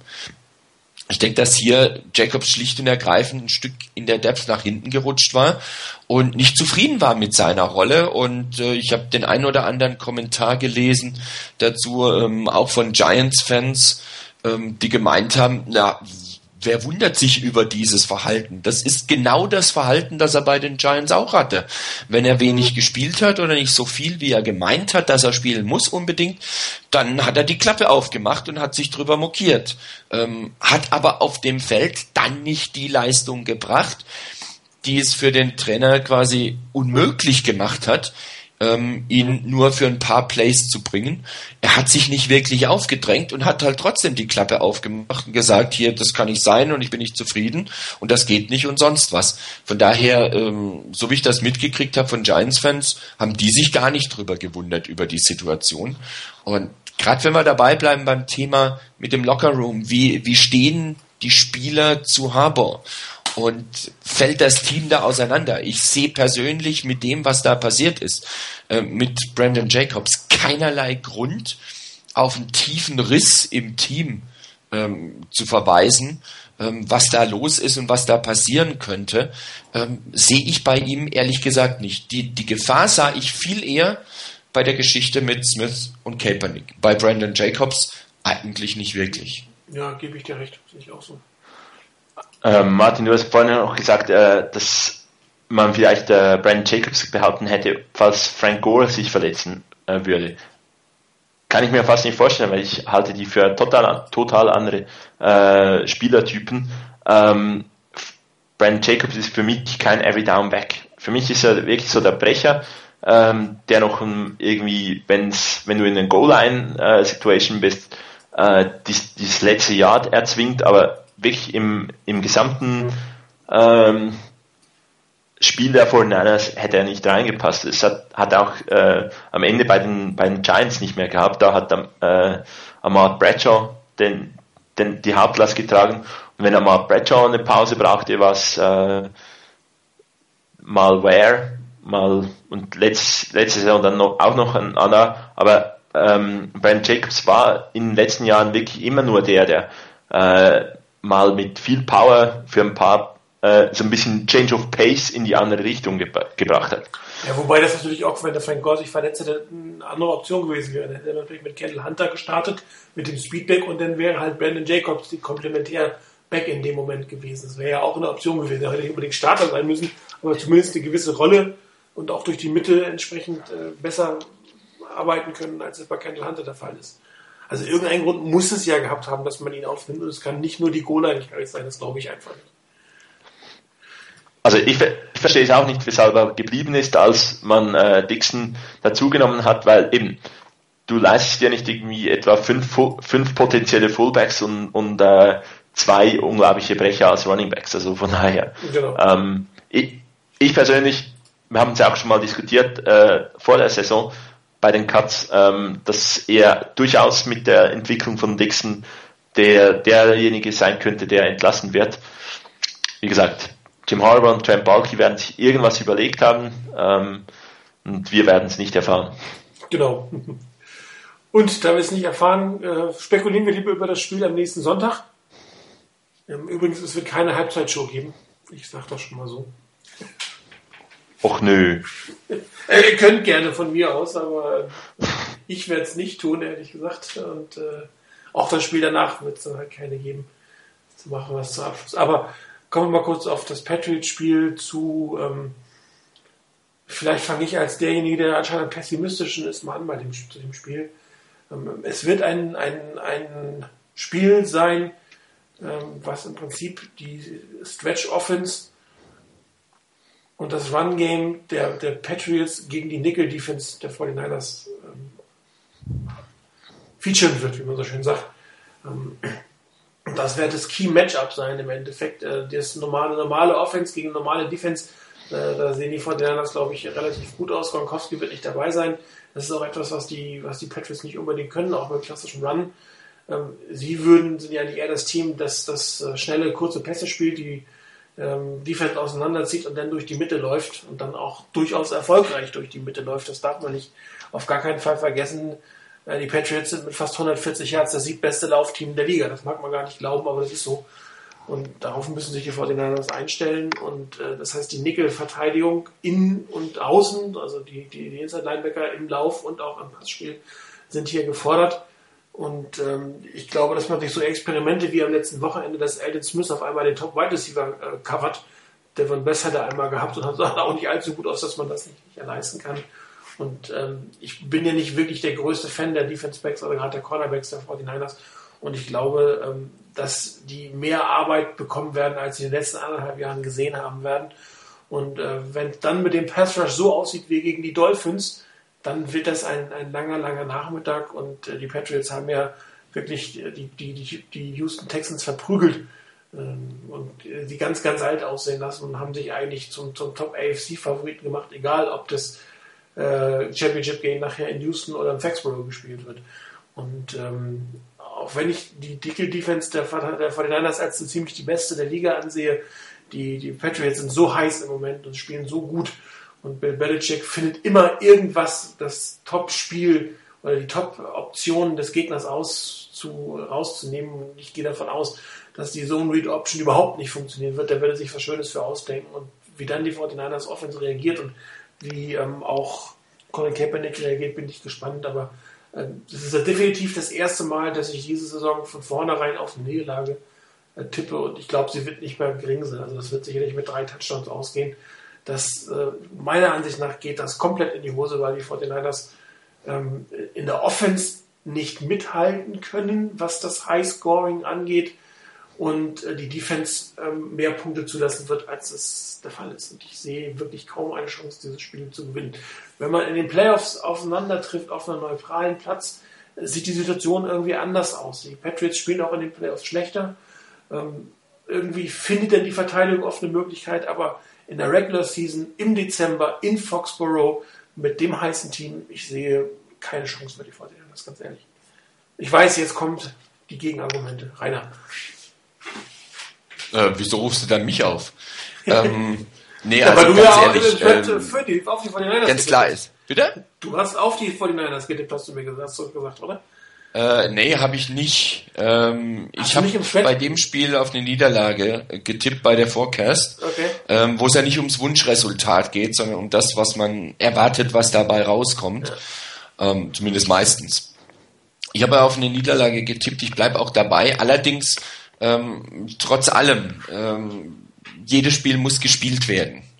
Und auch das in Foxborough, Sonntagabend, ähm, Sunday Night Football gegen ein Team, das richtig heiß ist, das im, am letzten Wochenende ein richtig starkes Spiel abgeliefert hat. Ähm, auch das Spiel muss erst gespielt werden. Ähm, auch wenn wenig Hoffnung da ist, ähm, ich hatte es in dem einen Thread geschrieben, ähm, ich beobachte ja jetzt auch den Handball in Deutschland und in Europa ziemlich intensiv in den letzten Jahren. Ähm, am letzten Wochenende hat ähm, der THW Kiel verloren gegen Melsungen, hat kein Mensch erwartet. Ich glaube, die Wettquote auf den Sieg der, äh, der Kieler stand dabei, äh, ich glaube, du hättest bei einem Euro Einsatz einen Euro, nee, bei 10 Euro Einsatz hättest du, glaube ich, 10 Euro und 10 Cent gekriegt, wenn die Kieler gewonnen hätten. Also praktisch gerade mal Glück gehabt, dass du einen Einsatz zurückkriegst. Ähm, und da ging das Spiel schief. Ähm, also solche Sachen gibt's im Sport. Die gibt's nicht laufend, die gibt's nicht immer. Und der Regelfall ist halt ein anderer. Aber auch das Spiel muss erstmal gespielt werden. Ähm, wer garantiert dir, dass nicht vielleicht gleich in den ersten ein, zwei Drives der, der Patriots vielleicht doch irgendwas schief geht, die Patriots panten müssen oder dass den Patriots ein Muffed Punt passiert und die Niners das ausnutzen können oder eine Interception passiert. Auch wenn Brady noch so gut ist, er ist nicht derjenige, der wirklich jeden Pass unbedingt anbringt. Auch er wirft ab und an mal eine Interception und vielleicht doch auch gerade in dem Spiel. Von daher, das Spiel muss erst gespielt werden. Ich bin allerdings insofern bei dir, Martin, dass ich sage, äh, die Hoffnung darauf, dass die Niners tatsächlich ähm, da was holen können und den, den Sieg mit nach Hause nehmen können, die ist doch ähm, eher gering. Ähm, ich denke mal, dass es ganz wesentlich, das hattest du schon erwähnt, darauf ankommen wird, wirklich Brady unter Druck zu setzen. Das Problem an der Geschichte ist, ähm, Brady ist mit der Entscheidungsfindung so schnell, dass er dann auch eben reagieren kann. Ähm, außer, das habe ich so zumindest das Gefühl auch gehabt gegen die, gegen die Texans, wenn du es schaffst, ihn schnell unter Druck zu setzen und ihn aus der Pocket rauszubringen und vielleicht sogar noch ein bisschen nach hinten, dann hat er doch Probleme dabei. Ähm, es wird aber mit Sicherheit gegen diese O-Line der Patriots sehr, sehr schwer werden, diesen Druck konstant hinzukriegen. Ich bin schon froh, wenn es ab und zu mal klappt und die Niners das vielleicht auch nutzen können. Ich habe das Spiel, ich weiß nicht, wer von euch das Spiel gegen die Texans sich angeguckt hat, entweder live oder in der Aufzeichnung. Ich habe es mir mal angeguckt, weil das wollte ich einfach sehen, wie die Patriots die, die Texans verprügelt haben. Ähm, das war schon ein, ein Statement, das die Patriots da abgegeben haben. Allerdings muss ich auch dazu sagen, ähm, bei einem Drive, der war eigentlich für mich vorüber, das war ein Third Down. Ähm, es kam ein langer Pass nach links raus, es gab eine Pass Interference, die für mich mit die lächerlichste Pass Interference ist, die ich in dieser Saison gesehen habe, weil der Ball flog so hoch über den Wide Receiver drüber. Das völlig unmöglich. Selbst wenn der, wenn der, der Gegenspieler gesagt hätte, komm, lauf mal, der hätte den Ball nicht gekriegt. Und das hat den Drive am Leben gehalten. Am Schluss haben die Patriots ihren Touchdown geschafft. Die haben die Chance wahrgenommen. Und bei einer anderen Sache, da haben die Patriots ähm, den Ball kurz vor der Endzone der Texans verloren. Und der Texans-Spieler hat ähnlich wie das äh, Ted Ginn fabriziert hat gegen die Rams, sich nicht wirklich energisch draufgeworfen auf den Ball, um den zu sichern, sondern hat ein bisschen gezögert. Und die Patriots haben es geschafft, den Ball zu sichern und haben kurz danach den Touchdown geschafft. Ähm, das waren zwei Situationen, das muss nicht zum Touchdown werden. Und wenn die Texans in der Lage gewesen wären, da vielleicht einen Touchdown hinzukriegen, dann geht's halt ähm, zwar auch noch glatt aus, aber halt keine 42 zu 14 oder was es war, ähm, sondern am Schluss wäre das eben mal locker 14 Punkte weniger gewesen oder vielleicht noch mehr, äh, noch knapper gewesen. Von daher, das war ein sehr, sehr deutlicher Sieg, aber jetzt keinesfalls einer, bei dem die Texans wirklich in keinster Weise irgendeine Chance hatten, das knapper zu halten. Und das ist so ein bisschen die Hoffnung, die ich für die Niners habe, ähm, dass sie in der Lage sind, mit ihrer Defense konstanter Druck zu erzeugen, konstanter dagegen zu halten, als es die Texans in der Lage waren. Das Problem ist ein bisschen halt die Offense. Inwieweit kann die Offense da was ausrichten? Ähm, es wäre schön, wenn die Niners ein gutes Laufspiel hinkriegen, dass es nicht so sehr auf den, auf den Pass ankommt und wenn, dass die Niners ruhig auch mal wirklich das Defensive Backfield der, der Patriots unter Druck setzen. Ob das so wirklich so sattelfest ist, das wird sich dann erweisen. Ähm, für mich die einzige Chance, die die Niners haben werden. Und die ist gering. Also ich bleibe allerdings bei meinem Tipp. Ich glaube, ich hatte minus 7. Ich habe mittlerweile korrigiert auf minus 10. Ähm, bei dem Tipp bleibe ich dann auch. Ja, Chris, du eine bessere Prognose oder schließt du dich uns an? Ähm, ich schließe mich euch grundsätzlich an. Für mich gibt es ganz klar die Regel, ähm, es gibt praktisch keine Situation, wo man sich eine Niederlage seines äh, Teams wünscht oder erhofft. Außer vielleicht, wenn es wirklich um einen ganz, ganz wichtigen First Overall Pick geht und man sagen muss, okay, irgendwie wünsche ich mir, dass wir den Pick haben, weil wir dann den ganz, ganz klaren Spieler, den wir unbedingt haben müssen, für, damit es dann wieder besser wird, haben können. Also von daher, ähm, die Situation, die ist so selten und in dieser Situation sind vor allem die 49ers Sicht. Ähm, an einen Sieg wirklich glauben oder überzeugt sein, dass die 49ers in, am Sonntag gewinnen, das bin ich, äh, bin ich jetzt momentan nicht, weil die Patriots sind dermaßen heiß. Die sind richtig fired up, die ähm, da klappt momentan beinahe alles. Und wenn ich so ein bisschen die Leistungskurve jetzt der 49ers an, anschaue, dann sieht das jetzt nicht so aus, als ob die wirklich jetzt auf Weihnachten hin so absolut in Topform kommen und das dann äh, bis Februar durchziehen. Und äh, deshalb, es wird ein unglaublich schweres Spiel. Die 49ers haben aber nichts zu verlieren. Vielleicht können sie ein bisschen befreiter aufspielen. Äh, vielleicht gibt es dann wirklich dieses äh, Lucky Play relativ früh im Spiel, dass das dass dem Spiel eine ganz andere Dynamik gibt.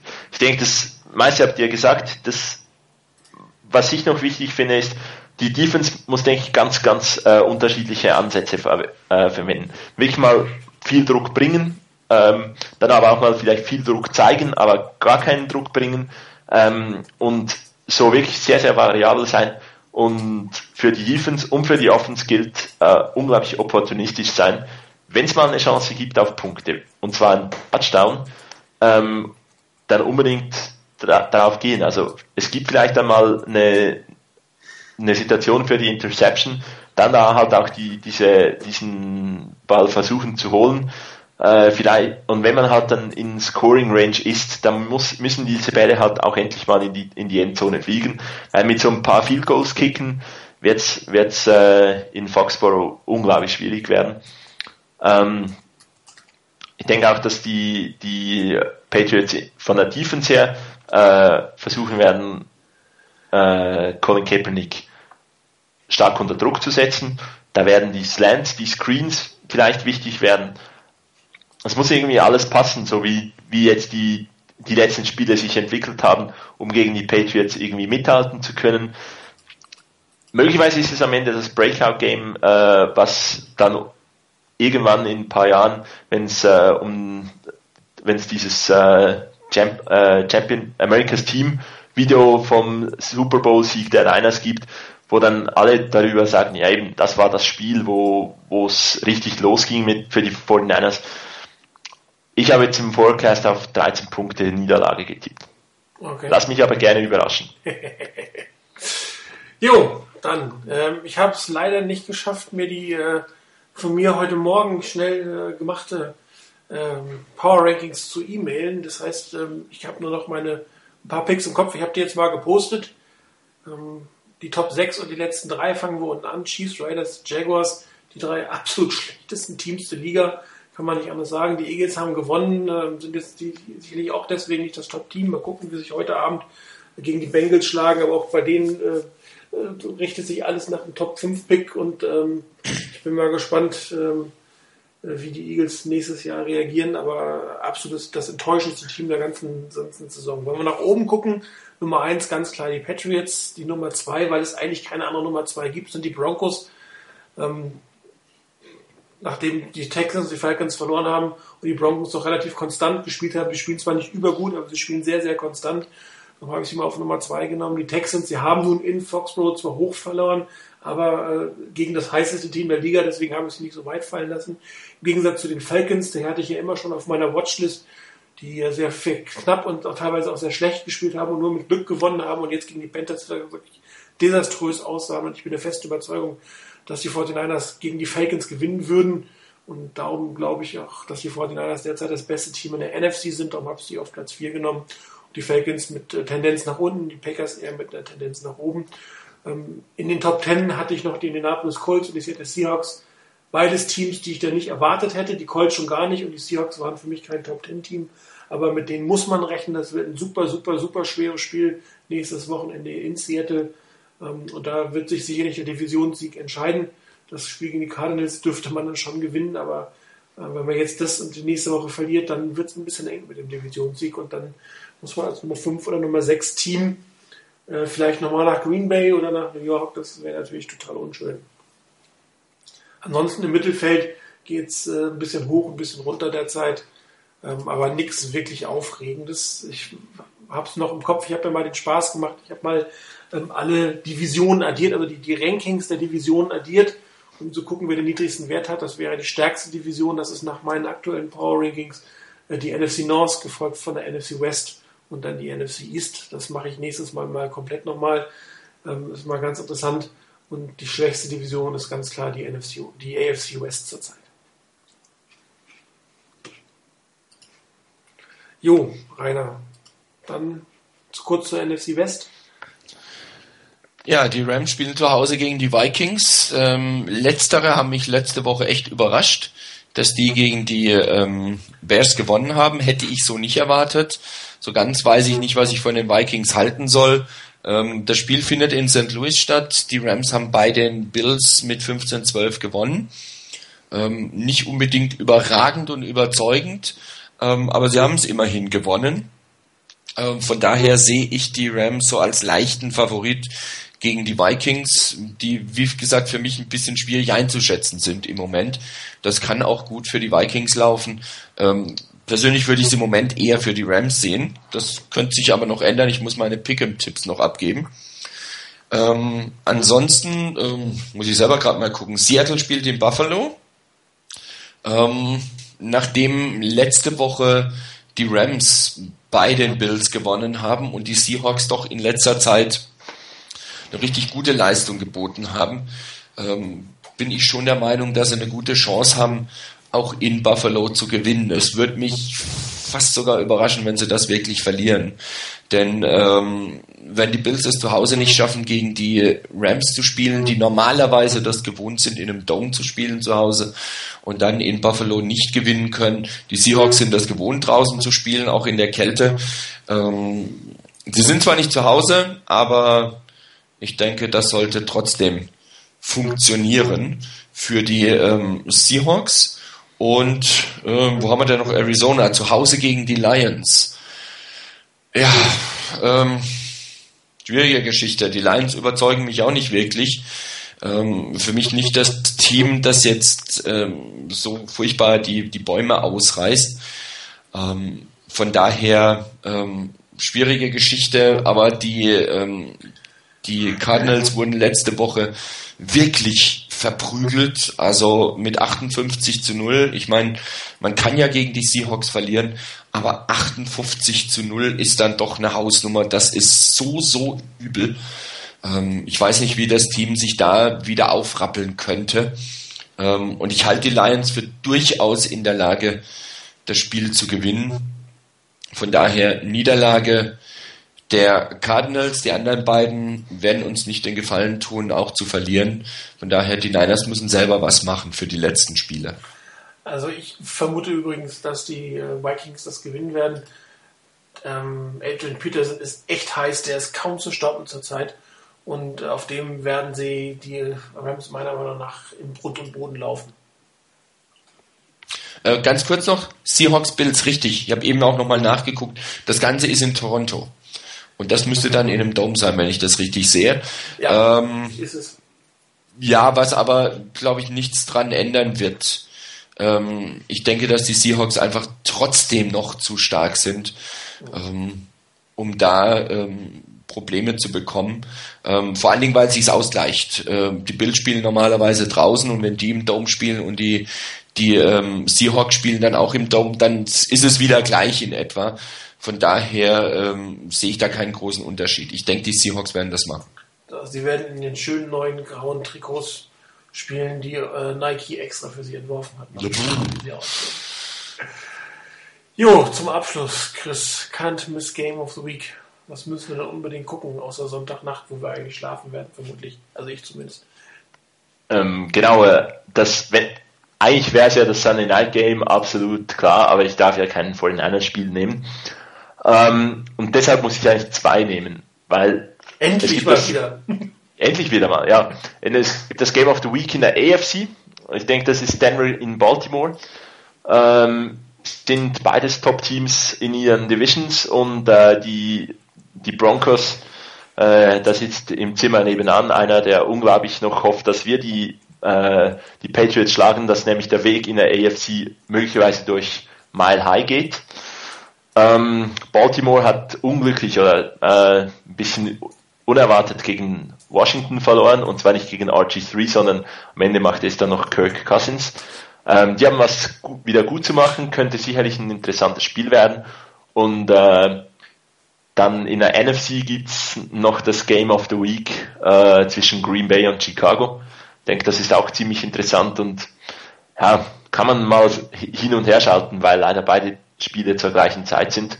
Ähm, aber NFC North Battle äh, möglicherweise noch mit Schnee, was sich beide Teams auch gewöhnt sind, könnte durchaus auch interessant werden. Deshalb mal wieder zwei, zwei okay. Spiele. Wunderbar. Ja, dann, äh, wie gesagt, kein Radio am Sonntag, dafür äh, eine Vorweihnachtssendung nächsten Donnerstag, in der Hoffnung, dass sich unsere drei Tipps nicht so oder nicht so schlimm einge äh, eingetroffen sind. Ich danke euch beiden fürs Mitmachen, wie immer. Ja, gerne schön. Und euch draußen fürs Zuhören. Äh, ein schönes Wochenende, nicht, dass ihr einschneit äh, und bis bald. Ciao.